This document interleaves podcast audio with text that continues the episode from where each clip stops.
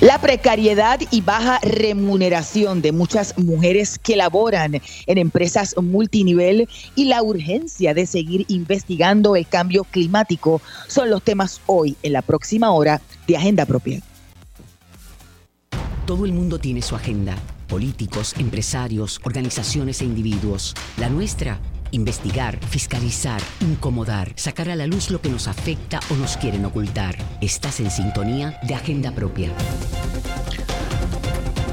Saludos y bienvenidos y bienvenidas a otra edición de Agenda Propia. Soy Damari Suárez y les invito a que me acompañen durante esta hora en el único programa en la radio puertorriqueña especializado en la, en la fiscalización e investigaciones en profundidad. Agenda Propia es un espacio semanal producido por el Centro de Periodismo Investigativo para discutir de forma crítica el quehacer noticioso, económico y social del país. Mantente informado sobre nuestras investigaciones buscando nuestra página www.periodismoinvestigativo.com. También nos encuentras en las redes sociales, tanto en Twitter como en Instagram y en Facebook, como arroba CPIPR. En nuestra agenda del día, hoy discutimos algunas historias recientemente publicadas por el centro. Iniciamos esta edición de Agenda Propia hablando sobre las condiciones de trabajo de muchas mujeres en las empresas llamadas multinivel que con su promesa de libertad y flexibilidad laboral mantienen a muchas con ingresos por debajo del salario mínimo. En breve hablamos sobre este tema que afecta directamente a las mujeres, que según un estudio hecho por la organización AARP, el 60% de las personas que trabajan en este tipo de empresas en los Estados Unidos son féminas. Hoy también hablaremos sobre el cambio climático y la necesidad, más bien urgencia, de continuar investigando este tema que no parece ser de prioridad para el gobierno, pese sobre todo a los efectos cada vez más evidentes en nuestra zona. Para eso, iniciemos Agenda Propia. Esta es La Piedra en el Zapato Miles de mujeres trabajan en las llamadas empresas multinivel, vendiendo desde la comunidad de su hogar productos. Precisamente el gancho para reclutar a estas trabajadoras es eso, la flexibilidad del tiempo. Estas empresas aprovechan el deseo o la necesidad de muchas mujeres de equilibrar esa vida familiar y obviamente también el, asunto de la maternidad, los niños, con el trabajo para hacerle una promesa de que van a ser flexibles en su tiempo. Sin embargo, en la investigación que lleva como título Empresas Multinivel, prometen una libertad que deja a muchas por debajo del salario mínimo. La periodista María de los Milagros Colón Cruz halló que no necesariamente en las empresas cumplen con esa promesa. Saludos, bienvenida a Agenda Propia. Hola, Damari, saludos y saludos a toda la audiencia. Antes de entrar un poco en, en, en los hallazgos y la importancia de la investigación, eh, quizá un poco deberíamos definir primero qué son esas empresas multinivel y cuál es la diferencia, por ejemplo, de, la, de las llamadas pirámides, ¿verdad? De, las empresas pirámides. Sí, bueno, eh, una empresa multinivel o como le llaman multilevel marketing, eh, es una empresa, ¿verdad?, que de, en gran manera depende de que sus sus, eh, sus vendedores, sus distribuidores, eh, recluten más personas, más distribuidores, más, más, más, eh, más vendedores, digamos, para que la empresa siga, siga subiendo, de manera también que esa persona que está reclutando eh, reciba un salario o unos ingresos, digamos, salario no para nada, unos ingresos adicionales supuestamente pasivos. Entonces esta es en gran medida, ¿verdad? Una de las promesas que hace eh, que se hacen desde las multiniveles. Una, una, un esquema piramidal, más o menos, ¿verdad? Parte de la misma premisa de que requiere un eh, que se reclute constantemente, eh, eternamente, digamos, lo que sabemos que es materialmente imposible para que para que la multinivel funcione y para que todas las personas en la multinivel o en, digamos, digamos en este caso en las empresas piramidales pues puedan tener eh, esta flexibilidad que se promete, estos ingresos que se prometen, estos ingresos incluso pasivos que se prometen. Ahora, bueno, la diferencia entre la, una MLM y, una, y, un esquema piramidal, digamos, es que, bueno, uno es legal y otro no. Un esquema piramidal eh, está prohibido, pero entonces hay una línea bien fina entre lo que los hace legales o ilegales. Y una de esas líneas es, por ejemplo, el tipo de ingreso que por lo regular se tiene. Es decir, si la mayoría de los ingresos en una en una de estas empresas ocurre a través del, reclutamiento en lugar de la venta directa, del intercambio de un, producto o servicio, pues en ese caso se considera eh, que es ilegal. Eh, y ahí, ¿verdad? Está esa, esa, esa línea fina, ¿verdad? Entre lo que, entre lo que es legal o no en, en, en este sentido. María de los Milagros, eh, eh, haces un análisis de este, de este tipo de empresa, este tipo de negocio, que hay varios, y que literalmente me llama la atención que, estudios han planteado que más del 50%, el 60% están dirigidos, o sea, son mujeres las que trabajan. Prometen una flexibilidad que al final no cumplen. Sí, eh, muchas de las cosas, o sea, bueno, depende igual un poco cómo vamos mirando el tema de la flexibilidad. Lo que lo que lo que se está planteando, lo que lo que plantean estas empresas es que es algo que tú puedes hacer desde tu hogar, que tú puedes hacer en tu tiempo libre, que tú puedes hacer totalmente a tu ritmo. Es el gran estribillo este que todos reconocemos, ¿no? Que incluso se ha convertido en meme de que si quieres ser tu propio eh, jefe o jefa. eh, en este caso, lo que vamos, lo que lo que vemos, lo que observamos es que esa esa flexibilidad se convierte en exceso de trabajo en, lo que son bolsillos de trabajo que la persona, eh, el distribuidor, la distribuidora, no, no deja incluso de considerar trabajo. Eh, y entonces eso fue uno de los ejercicios más interesantes que hicimos cuando nos sentamos con personas de, de diversos, de diversas empresas nos sentamos y le propusimos, bueno, vamos a contar, ¿qué, tipo de, tareas tú asumes en tu día a día? Esta, esta, es cuánto tiempo te, te, toma hacer todo este tipo de tareas. Y entonces lo que, observé, lo que se observó durante ese proceso es que muchas veces se, se, se, subestima ese trabajo, apenas se considera trabajo, digamos, porque lo haces en, un en bolsillos de tiempo, apenas se considera trabajo porque siempre estás en tus redes, así que es parte ¿no? de, tu, de tu día a día en las redes, pero la realidad es que en efecto sí es trabajo, porque es parte de tu, de tu responsabilidad Para lograr vender y reclutar. Eh, y cuando y por otra parte nos sentamos con, con, varias de estas de estas personas que laboran en este tipo de empresas y nos sentamos a decir bueno ok más o menos cuáles son cuáles han sido tus ingresos algunos prefirieron no hablarlo otros sí. Y lo que vimos es que cuando hacemos ese cruce entre las horas trabajadas ese estimado de horas trabajadas y los ingresos obtenidos finalmente eh, pues la verdad es que no apenas llega a, al salario mínimo digamos eh, y ahí pues tenemos varios varios ejemplos que pueden ver en, en, en Dios mío, en la publicación, pero es, ahí es donde la promesa falla, ¿no? No necesariamente es en el término de la flexibilidad, porque hasta cierta medida tú puedes hacerlo en, efecto, ¿no? Dentro de tu eh, de, tu, de bolsillos de tiempo, pero al final la promesa se queda corta en términos de, de, de, de la independencia financiera y de lograr tus metas financieras. Sí, que, que puede ser flexible, pero la realidad es que te toma más tiempo de lo que genera ingresos. Claro, claro. Entonces, eh, otra parte muy, muy, muy, muy propia de la cultura de estas, em, de estas empresas multinivel es el hecho de que trabajar en ellas se vuelve casi o lo venden casi como un estilo de vida, ¿no? Hay un proceso también de que, de que, por ejemplo, en muchas de estas empresas, eh, si yo soy la, la distribuidora que te recluta, Damaris, pues tú eres, yo soy tu mamá y tú eres mi hija, ¿no? Es como parte del vocabulario que en algunos de estos casos utilizan. Y entonces, así mismo como se usa ese vocabulario, porque de verdad las palabras nunca son inocentes, eh, pues también se va creando eh, eh, a, mayor o menor término, ¿verdad? Dependiendo de la empresa, eh, una dependencia, digamos, en términos de vínculos afectivos también, porque yo como tu mamá, Damari, yo tengo también que asegurar que tú estés bien en la empresa, que, que hagas tus ventas, tengo que tengo que entrenarte, tengo que mantenerte, ¿verdad?, eh, activa, entusiasmada, y ahí también se van estrechando, se van se van fortaleciendo ese tipo de, de vínculos de los que depende totalmente el trabajo o, o, la, o la, las ganancias que estas empresas hacen. Así que por eso se plantea ¿no? también que es, es, es parte también como una explotación de esos vínculos afectivos que se van desarrollando. Sí, es como una, una, una narrativa de, de, motivación, más como, como de autoayuda en, muchos escenarios con, con la narrativa de, de, del empoderamiento. Este, ¿cómo, ¿Cómo fungen las redes sociales en esto? Porque he visto, y, y eso lo pregunto ya como, como consumidora del, de las redes sociales, he visto muchísimas, muchísimas personas que en medio de la pandemia y en los últimos años han comenzado a, a promover estos tipos de productos en las redes sociales.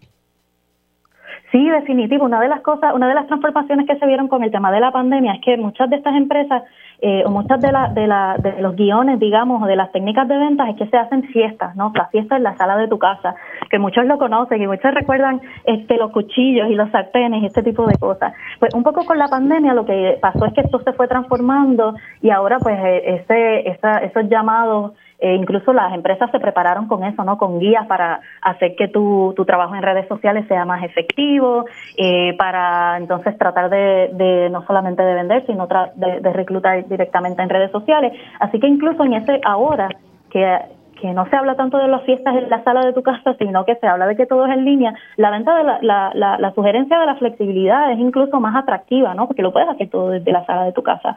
Eh, Pero eh, nada, lo que se vio, por ejemplo, en términos de tendencias, es que ahora eh, se hacían, digamos, hasta incluso eh, ventas de todo el día por, por un, por un por, por WhatsApp, digamos. Yo estoy cada media hora en un grupo de clientes, de clientas, eh, lanzando eh, diferentes ofertas por, por, redes sociales y nada, que, que eso a mucha gente le funciona bien. El problema o lo que estamos observando, ¿verdad? O el, el argumento que, que un poco se no sé no sé si no creo que sea tampoco un gran hallazgo porque creo que mucha gente también tiene conocimiento sobre esto.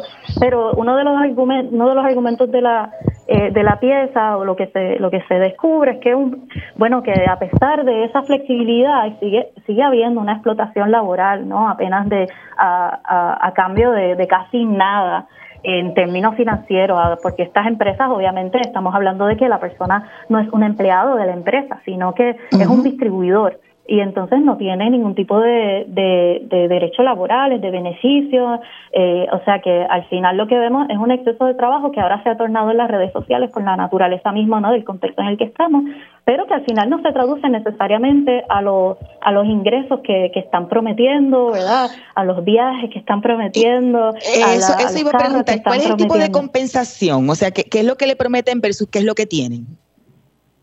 Por lo general, o sea, esto varía también por, por empresa. En muchos de estos casos, por ejemplo, lo que, lo que tú haces es que tú, como tú eres un distribuidor, no una, eh, tú no, no, Dios mío, eh, tu trabajo es literalmente tú compras a la empresa.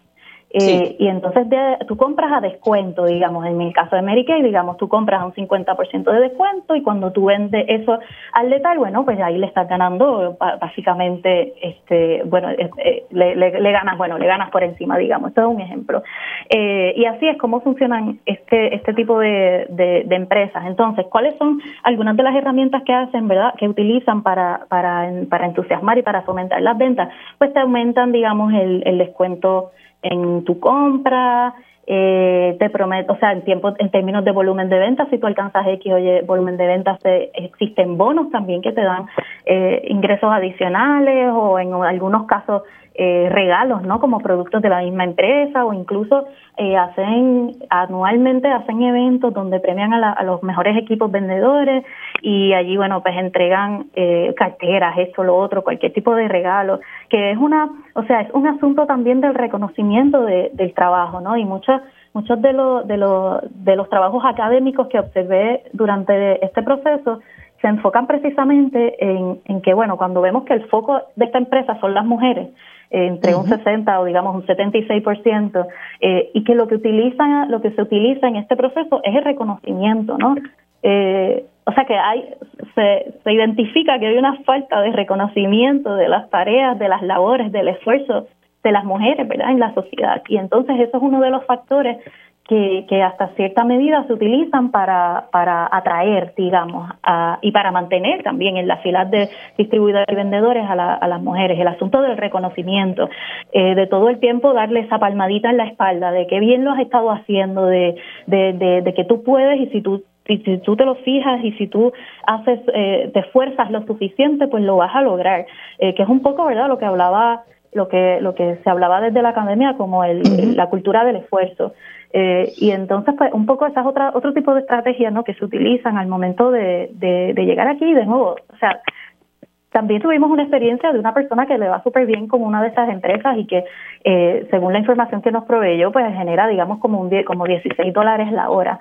Eh, o sea que, que, pero en términos generales, lo que estamos viendo es que se queda por debajo, ¿no? Este, tampoco son empresas lo suficientemente transparentes a la hora de decir, bueno, este es un promedio o la media de, de, ingresos de nuestro equipo. Eh, y entonces siempre, todo lo que, lo que tú vas a generar siempre está atado a tu esfuerzo individual sin tomar en consideración, bueno, que los recursos y las, las posibles clientes y los posibles eh, reclutas no son, o sea, son finitos, acaban, no, no hay gente para siempre en el globo terráqueo que, o sea, que, que puedan permitir un reclutamiento eterno. Primero empezar por eso y segundo, bueno, que hay otras condiciones, digamos, en Puerto Rico, pues la situación, eh, digamos, el contexto en el que estamos viviendo de crisis, ¿no? Este, pues son cosas que no necesariamente tienen que ver con el esfuerzo individual, no tienen que ver con el esfuerzo de la, de la distribuidora. Eh, sin embargo, esa es la cultura, ¿no? Que, que, que incluso por lo que pude observar a veces hasta genera un poco de culpa, ¿no? Cuando no se alcanzan los objetivos, eh, cuando, cuando las metas no se llegan y entonces eh, eh, la, está la carga, esa carga también emocional por otra parte, porque como les comenté inicialmente, depende en gran medida de eso de ese, de ese, de esos discursos de empoderamiento, de esos discursos de, de ser tu propia jefa, esos discursos de que si tú te lo imaginas lo puedes alcanzar.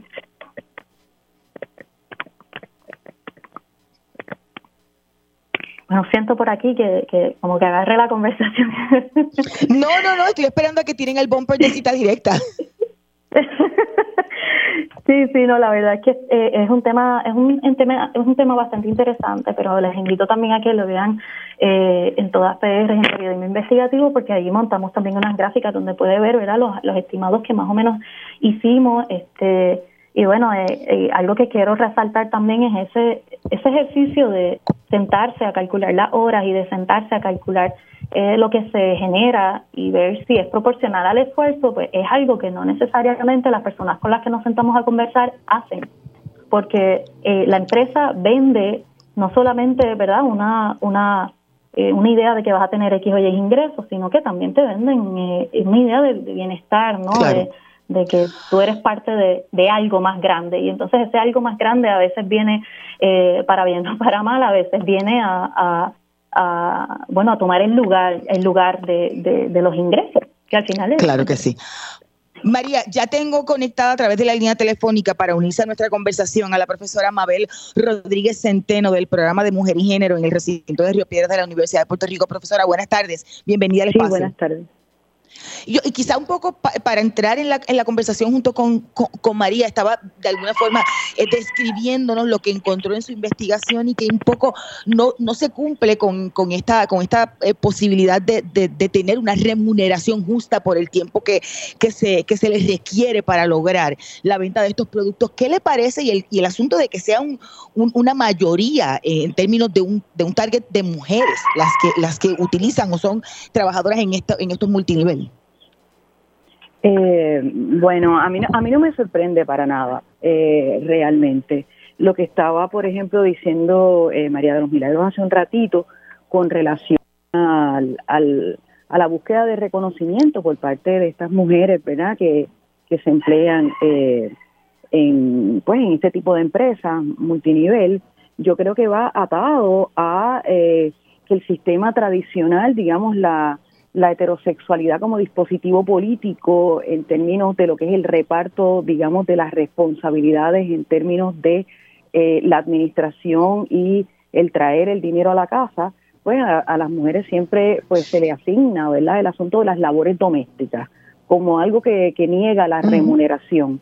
Y lo peor es que no solamente niega la remuneración, sino que en un capitalismo maduro eh, niega también el reconocimiento. Es como si las tareas que hacemos las mujeres en la casa nadie tuviera que agradecerlas nunca. Por lo tanto, cualquier iniciativa capitalista que busque reclutar digamos a este tipo eh, a este tipo ¿verdad? de población pues entonces claro eh, es, es, es, por ahí un gancho no en el asunto de la del reconocimiento y aparte de eso pues la necesidad en, en una sociedad tan precarizada como la nuestra hace tanto tiempo la precarización aguda es más reciente, pero la precarización viene hace mucho.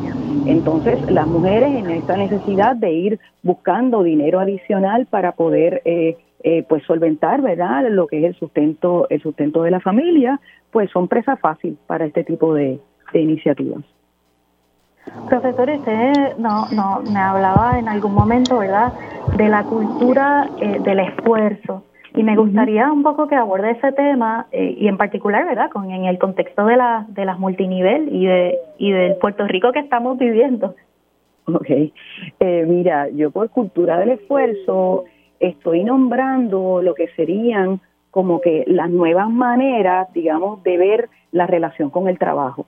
En el capitalismo clásico se hablaba de una ética laboral y había toda una moral que tenía que ver con el asunto del trabajo y tenía que ver, por supuesto, con los prestigios que se derivaban de la educación atada a las tareas y, por supuesto, con la, con la remuneración. En un capitalismo que ya no descansa, digamos, en el trabajo humano, que descansa más bien en asuntos financieros, eh, en el asunto de la velocidad de la información, en el asunto del consumo, eh, etcétera, etcétera, ya no se habla de una ética laboral. Es decir, ya la gente ni siquiera se identifica con el trabajo que hace. Eso es algo que queda más en la idea de nuestros abuelos, ¿no? Eh, eh, en realidad hoy se habla de la cultura del esfuerzo porque realmente cómo llega el dinero a ti es menos importante que el asunto que tiene que ver con en qué tú gastas el dinero, ¿ok? ¿Qué pasa con eso? Que pues siempre, ¿verdad? Estamos en esta mentalidad del mucho dinero, por ejemplo, en eso, la, el género urbano, las canciones de género urbano, eh, las de malianteo, pero no exclusivamente las de malianteo, son muy elocuentes en términos de lo que es la capacidad para multiplicar el dinero, ¿no? Eh, porque eso es lo que se ve. Por lo tanto, a los que quedan de este lado más precarizados, a nosotros tenemos que conformarnos prácticamente en trabajar en lo que sea, a cambio de lo que sea, y eso es particularmente cierto cuando hablamos de mujeres. Y otra cosa que conversábamos era, eh, ¿verdad?, que, que para el capital lo importante es su reproducción, la reproducción de la ganancia, ¿no? Y entonces, ¿cómo, cómo enmarcamos esto dentro de los discursos de empoderamiento femenino, eh, dentro de, del asunto de ser tu propia jefa, eh, dentro incluso del asunto, ¿no?, de que estamos haciendo esto eh, como hermanas, como familia, digamos. En la sonoridad. Mira, esa parte yo no la tengo muy resuelta, pero lo que yo sí sé es que, por ejemplo, cuando yo era niña, eso era muy frecuente escucharlo de boca de los hombres, ¿sabes? La aspiración de eh, ser autónomo, la aspiración de no trabajar para nadie, la aspiración de ser el, el, el, jefe propio, ¿no? Lo que redundaba realmente en una esclavitud eh, autogestionada. Es decir, el ser comerciante como algo que no te daba espacio alguno para ningún tipo de descanso, para vacaciones, etcétera, y que tampoco era garantía para salir de la pobreza. Lo que ha venido ocurriendo es que yo creo que en la medida en que el precio del trabajo se ha ido reduciendo, eh, que la precarización y flexibilización de los mercados laborales aumentan, se ha ido feminizando todo lo que tiene que ver con el esfuerzo llamado, llamado trabajo. Por lo tanto, pues no es raro, digamos que esa aspiración, por ejemplo, que tenía mi padre, pues ahora lo escuchemos eh, en, bocas de mujeres, ¿no? El asunto de empresarismo, eh, ser jefa de sí misma, eh, no necesitar de nadie para echar para adelante, etcétera, etcétera. Y entonces cuando se hace una investigación detallada como la que has hecho, María, María Milagros, lo que encontramos es que es una vía para empobrecerse a sí misma. Y a mí la preocupación que me, que me ah, quizá un poco para, para, teniendo ese, eso, eso que decía la profesora, es la preocupación incluso de, de, la que trabaja y tiene su trabajo formal y utiliza esto como una como un ingreso adicional, o sea, es la precarización de un segundo o tercer trabajo. Sí, sí. Entonces eso, eh, Damaris, lo que da por resultado es que ya no hablamos la feminista de una eh, doble jornada o triple jornada, es que ahora es la multiplicación innumerable de las jornadas laborales. Sí. Eh, María, ¿tienes alguna otra pregunta? Sí. Perdóname, te pedí, no pude escucharte bien.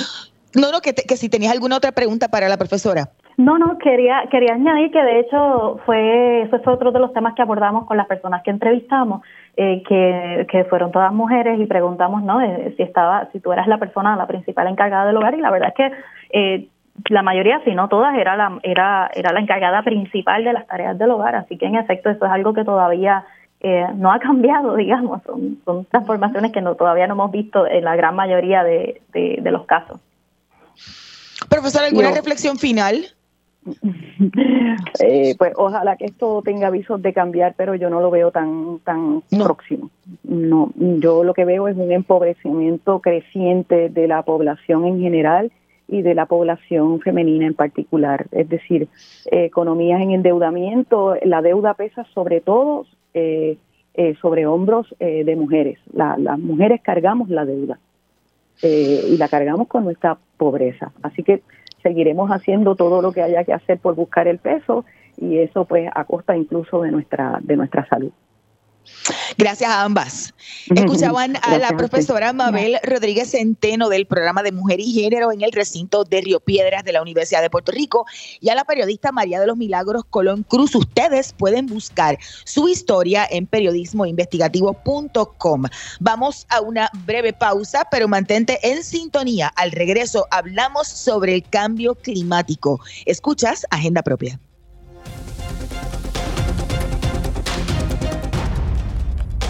Agenda Propia regresa en breve. Ya regresamos con Agenda Propia. Así es, estamos de regreso en Agenda Propia, el programa producido por el Centro de Periodismo Investigativo. Soy Damari Suárez y como siempre a esta hora les recuerdo buscar nuestras historias en periodismoinvestigativo.com también pueden buscarnos en las redes sociales del centro y también en nuestro portal de fiscalización loschavosdemaria.com. En la columna titulada La urgencia de seguir investigando el cambio climático, Omaya Sosa Pascual relata la importancia de atender el asunto del cambio climático y los efectos cada vez más evidentes que ha tenido sobre nuestro entorno, mientras que en el otro carril hay un gobierno que parece no importarle el asunto o al menos mínimamente no comprender la magnitud de nuestro problema que como dicen por ahí se nos va la vida. Yo quiero conversar con Omaya Sosa Pascual, cofundadora del centro y periodista y editora del CPI. ¿Cómo estás Omaya? Buenas tardes y bienvenida a Agenda Propia. Muy bien, saludos Damar y saludos a todos tus radioescuchas cuando leía la, la, columna me enteraba, no sabía que entre el 2019 y el 2020 Puerto Rico ocupó junto a Haití las primeras posiciones de los países más afectados por el cambio climático. Mi, preocupación es que no parece ver, no parezco ver una conciencia en los que toman las decisiones de política pública. No parecen entender el problema. Eso es así, Damaris. Estamos hablando del llamado Índice de Riesgo Climático Global que realiza la organización German Watch y, esta organización determinó entre el 2019 y 2020 que acumulado desde el 2000, ¿verdad? Puerto Rico, Myanmar y Haití fueron los tres eh, países eh, y o territorios que más alto eh, estuvieron en, cuanto a riesgo y vulnerabilidad al cambio climático, pues por los desastres naturales que hemos pasado y por el, el costo y las consecuencias que han tenido estos desastres para nosotros.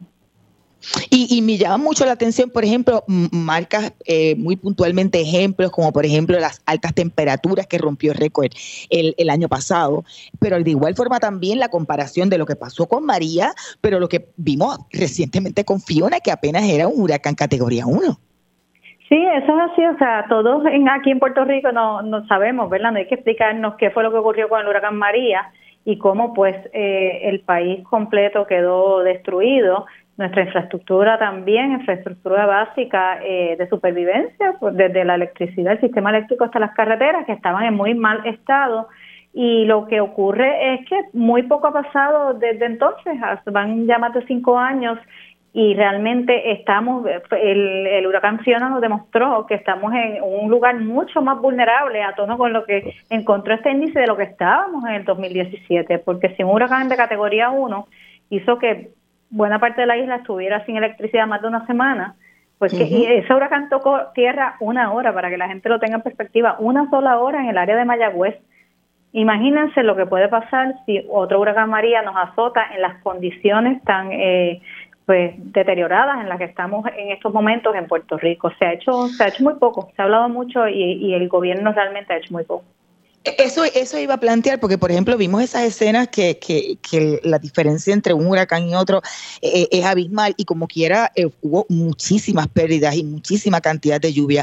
¿Qué dicen los expertos? Que es que en el, entre los efectos que puede haber es ese, ese aumento en las temperaturas del, del mar, ese aumento en la cantidad de lluvia y o de vientos y fuerzas de los huracanes o ciclones, que nosotros estamos, ¿verdad? Como quien dice por ahí, en el, en el, en el carril del de los huracanes en, en el Caribe. Sí, en, en términos sencillos, ¿verdad? Y es, es parte del problema que hay con este tema, que es tan científico y tan complejo, que, que todo lo, eh, ¿verdad? Lo que es la esencia de los datos, de si aumentó, por ejemplo, la temperatura promedio del, del planeta, pues a, la persona promedio no le significa nada. Este, le significa muy poco, ¿verdad? Y ven esto como algo bien lejano, pero realmente lo que esto dicen los científicos a nivel mundial y en el COP27, que fue la, la última eh, reunión del, de la Organización de Naciones Unidas, del grupo de trabajo que de expertos a nivel mundial que aborda el tema del cambio climático y que lo investiga, es que el planeta se sigue calentando. En el 2022 fue el año más caliente en récord en la historia del mundo, ¿verdad? Del planeta Tierra. Y esto, eh, en términos muy sencillos, significa que eh, vamos a tener el, el nivel del mar continúa aumentando, o sea que cada vez el agua se va a meter más hacia la tierra, en nuestro caso, siendo una isla, que también cada vez van a haber más e, eventos extremos, porque al, calentarse eh, más el planeta, pues eh, hay épocas de mucha más sequía y épocas de mucha más lluvia a la vez, y esto suena, ¿verdad? Como que, pues, ¿cuál es el problema? El problema es que no es lo mismo echarle un vasito de agua a una planta seca que echarle de repente un cubo gigante de agua a esa plantita. Pues realmente no, no, así no es que necesitamos que funcione el planeta, que, que haya una temperatura extrema y luego unas cantidades de agua extrema. Eso provoca inundaciones, este, sabemos lo que está pasando con la erosión costera. Aquí en Puerto Rico, pues muchas edificaciones han cedido ya y se están prácticamente derrumbando. Este, y así sucesivamente también una cosa que no, se habla mucho, pero que es muy peligrosa, es que el agua del mar entra eh, más a tierra y contamina el agua subterránea dulce que nos nutre a nosotros de agua potable, por ejemplo, y esto pasa pues también en otros países, así que realmente las consecuencias son muchas y, y en Puerto Rico, pues, este, hay unas entidades que lidian con el tema y de unos súper buenos expertos científicos que hacen una labor prácticamente heroica de, de, llevar, ¿verdad?, a cabo investigaciones, llevar información al gobierno, llevar recomendaciones al gobierno y todo este esta información de parte del Comité de Cambio Climático usualmente queda en absolutamente nada porque no se asigna ni presupuesto. ¿Y qué podemos hacer si nuestro gobierno no asigna dinero a problemas tan urgentes?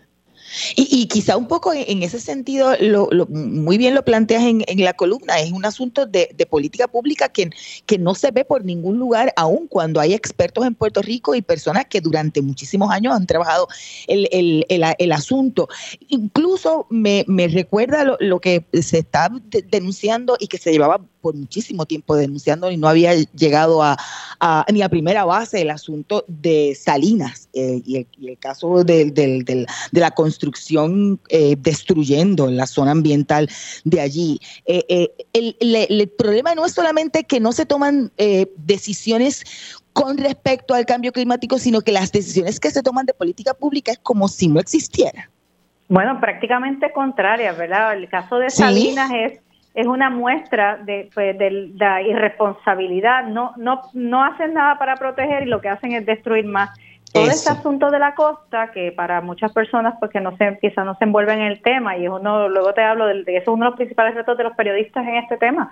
¿Cómo lo llevamos esto a, a las personas promedio para que se envuelvan, entiendan eh, la importancia y lo hagan un tema propio también porque les afecta el diario vivir, aunque no lo vean. Muchas personas dicen, bueno, pero ¿cuál es el problema con, con, construir en la playa? Y, ¿verdad? ¿Quién, ¿Cuál es el issue de la gente que siempre son los que se quejan en contra de, que, de poder ver el mar?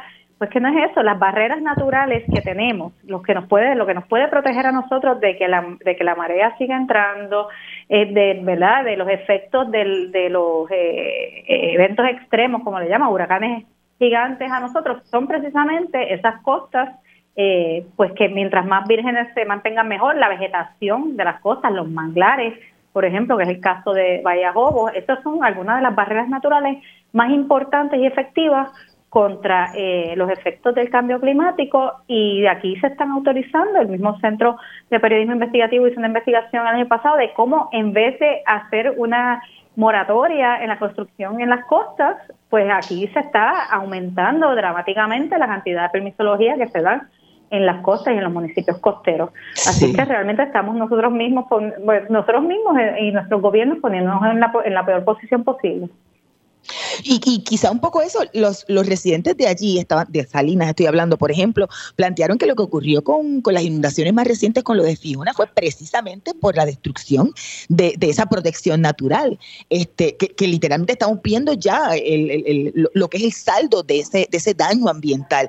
Eh, Omaya, eh, en las finales del año pasado participaste de, de lo que se llama un curso avanzado de periodismo, de investigación, de la Conferencia Latinoamericana de Periodismo de Investigación que estuvo enfocado precisamente en cambio climático allá en, en, Brasil y que la propuesta del CPI fue una de las dos ganadoras. ¿De qué se trata?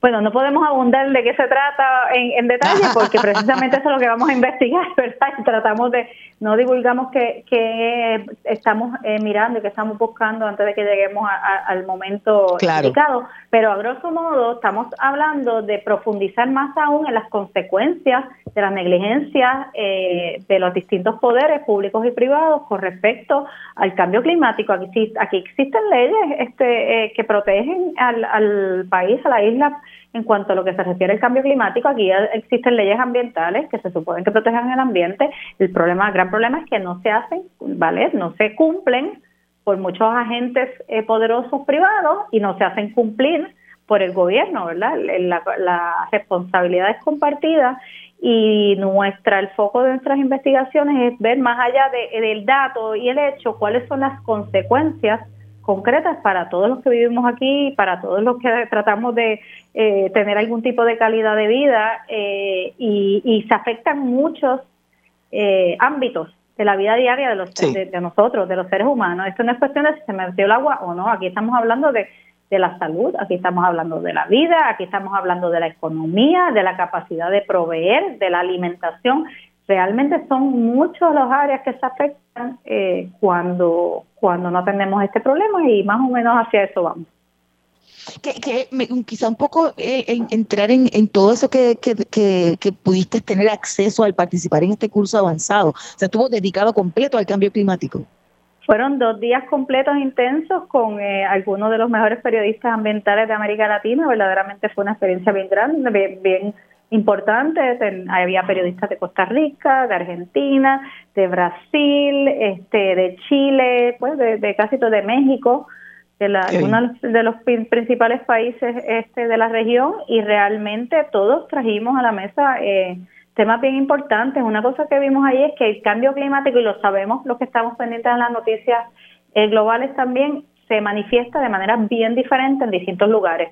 En las islas lo vemos de una forma en, tierra firme y en países grandes eh, se ve de otra, ¿verdad? En términos, por ejemplo, de las sequías, lo que es este Suramérica y, algunas partes de Centroamérica, pues las sequías son brutales, lo que está provocando, eh, esto está siendo provocado por el cambio climático y en términos generales, eh, tanto allí como en otro, otra organización bien importante que nos han invitado a participar, es el Consejo Asesor de la, de la red de reducción de desastres en riesgos de América Latina y Caribe de las Naciones Unidas.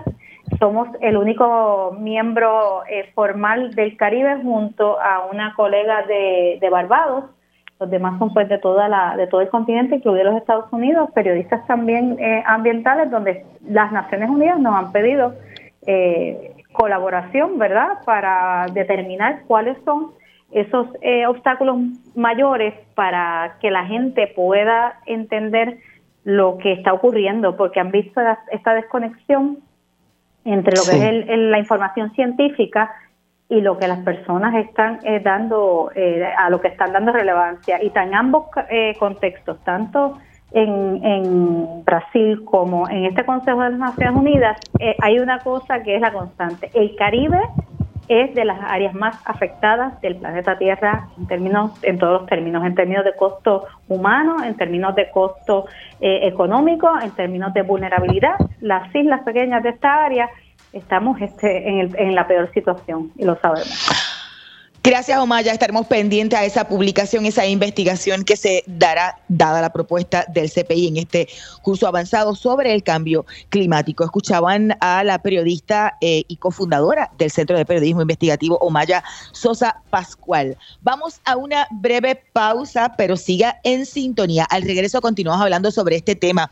En esta ocasión con uno de los integrantes del Comité de Expertos y Asesores sobre Cambio Climático adscrito al Departamento de Recursos Naturales y Ambientales. Escuchas Agenda Propia. Agenda Propia regresa en breve. Ya regresamos con Agenda Propia. Y estamos de regreso en Agenda Propia, el programa producido por el Centro de Periodismo Investigativo. Soy Damari Suárez y como siempre les recuerdo buscar nuestras historias en periodismoinvestigativo.com, en las redes sociales del centro, así como en nuestro portal loschavosdemaria.com. Continuamos hablando sobre el cambio climático. En esta ocasión nos acompaña en línea telefónica Carl Soderberg, director ejecutivo de AIDIS Puerto Rico y miembro del Comité de Expertos y Asesores sobre Cambio Climático. Saludos, bienvenido a Agenda Propia. Muy buenas tardes, Damari, muchas gracias por tenerme en tu programa. Quiero un poco poner en, perspectiva la columna de la compañera Omaya Sosa y plantear, eh, usted que ha sido uno de los que durante muchísimo tiempo, toda su vida, ha estado pendiente a este tema, ¿tiene nuestro gobierno ese sentido de urgencia que necesitamos por los efectos del cambio climático o no? Eh, lamentablemente no. Eh, y, quería indicar que lo que plantea eh, Maya Sosa Pascual es nada más que una de las vertientes de los impactos del cambio climático, o sea, la cuestión de que van a haber más huracanes, huracanes más intensos, y que eso tiene pues sus efectos sobre la vida y la salud de, de los puertorriqueños. Pero, por ejemplo, hay otros efectos sobre la salud que no están asociados a huracanes, eh, el aumento de temperatura va a aumentar el crecimiento de organismos patógenos en los cuerpos de agua.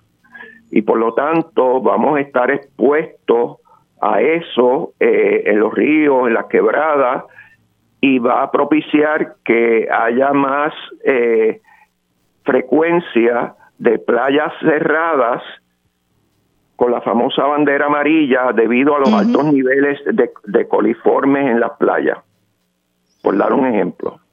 Wow. O sea que ahí son, son muchísimas las vertientes. Por ejemplo, ¿qué otros, qué otros factores eh, uno puede ver que, que, que, van de la mano con el cambio climático y que lo estamos viviendo ya?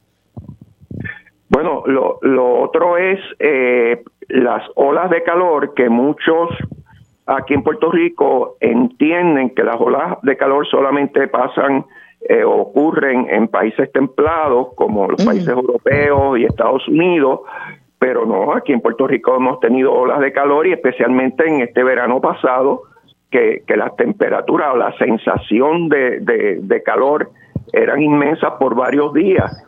Y eso, estadísticamente, la Escuela de Salud Pública de, de, la Universidad de Puerto Rico ha hecho estudios que estadísticamente demuestran que cuando tenemos esos días de muy altos niveles en temperatura, aumentan las visitas de, las personas a los hospitales, porque eh, eh, propician eh, problemas cardíacos, problemas respiratorios. Así que esa, esa es otra vertiente que no tiene que ver nada con huracanes, y que, y que eh, vamos a tener que enfrentar. Y digo, y lo, y lo, digo porque a uno le gustan los fresquitos, pero de igual forma también uno puede haber, digo, yo lo he notado, no sé si esto ¿verdad? Eh, tiene alguna base científica, de unos días como que con mucho más, más templados, más fríos de lo usual. También, también. Pero, pero este, las estadísticas revelan que desde el 1950 para acá la temperatura promedio de Puerto Rico ha aumentado en 8 grados Fahrenheit y el oh. número de, de, días calurosos que se definen de 92 grados Fahrenheit para arriba se ha triplicado y el número de, de, días con, entre comillas, el frío puertorriqueño, el frío eso que nos gusta, el fresquito, pues ha disminuido. Eh, pero no quiere decir que no se haya intensificado, ¿verdad? Pero ha disminuido, esas son las estadísticas. Y, otro punto es eh, que quiero traer es que también eh, el cambio climático en el caso de Puerto Rico y las Antillas va a tener el efecto de que vamos a tener menos lluvia. Al tener menos lluvia vamos a tener menos agua. Y eso y, no hay que entrar en pánico sobre eso porque si empezamos a tomar las medidas que debemos tomar desde ahora, pues podemos compensar hasta un 20% de, de falta de lluvia, que es lo que se espera para el 2050. Eh, pero eso es bien importante porque ya hemos pasado por los racionamientos de agua y si no tomamos las medidas, pues esos racionamientos van a ser más frecuentes y sabemos que eso tiene impacto también sobre la salud, también tiene impacto sobre la economía. Claro. Eh, ustedes en el, en el comité eh, de expertos y asesores sobre el cambio climático le hicieron, eh, si mal no recuerdo, fue en marzo del año pasado, unas recomendaciones, más de 50 recomendaciones al gobierno. ¿En qué ha quedado Soderbergh? Bueno, realmente en el 2021, en octubre de 2021, nosotros sometimos 103 recomendaciones que tenían que ver con la protección de costas y el desarrollo en el área costera. De esas 103 mm, recomendaciones, el gobernador aprobó 87, si mal no recuerdo. Y las otras no las denegó, dijo que las iba a mandar a estudiar, pero no hemos sabido más nada sobre eso. Por el otro lado, eh, en, como tú dijiste, en marzo del año pasado nosotros sometimos 57 recomendaciones sobre agua, eh, no porque fueron requeridas por el gobernador, sino motu propio, adelantando, pero el comentario de él fue que él las veía bien y, y tengo que decir que algunas de esas medidas están siendo implantadas por la Autoridad de Acueductos y Alcantarillados. Un ejemplo es que ellos establecieron una oficina dedicada exclusivamente a detectar y corregir escapes de agua de los que no son tan obvios, eh, ocultos que le llaman, y, ya están trabajando en eso, como todos sabemos, eh, Puerto Rico pierde el 60% del agua que produce y el ideal es llegar a por lo menos un 17%. Así que eso ya está encaminado. Y eh, también estuve en una actividad en diciembre donde Acueductos informó que comenzando con la planta de Santa Isabel, van a comenzar a reusar las aguas usadas tratadas, que es otra recomendación del comité. Ok, de las recomendaciones generales todavía no, las que no se han acogido, que, se, las, que se las refirió el gobernador para un análisis de esas, no tienen eh, información todavía. No, no, no, no, no hemos tenido información. Eh, de las que sí se cogieron, ¿entiende que el gobierno las ha, las ha implantado?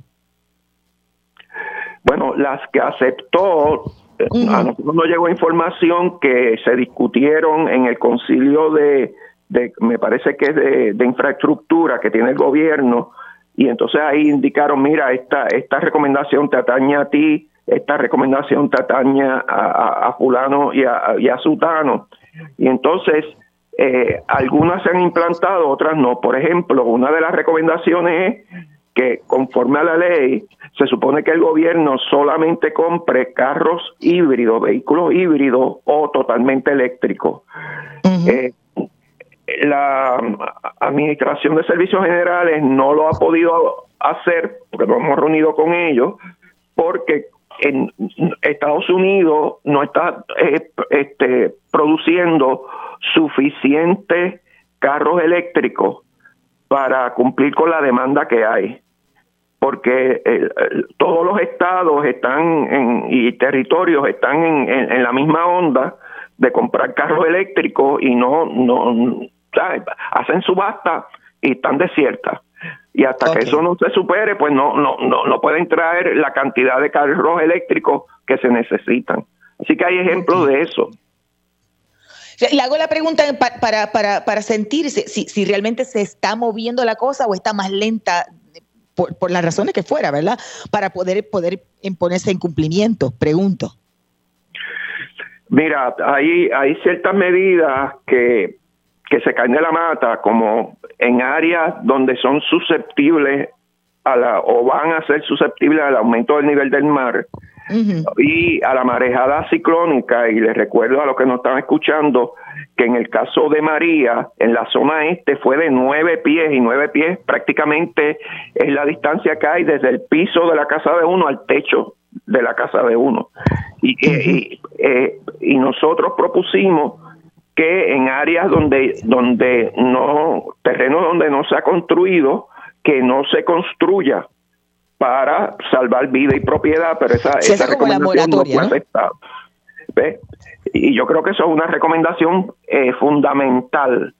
Y también recomendamos que cuando se vendan terrenos o estructuras en áreas vulnerables, en la escritura y de forma, no en letra chiquita, en letra grande, se aperciba al comprador que está comprando en un área vulnerable, porque la gente a lo mejor se cree que solamente las estructuras que están pegadas a la playa o, prácticamente en la arena son las susceptibles, pero no, en muchas áreas mucho eh, más tierra adentro.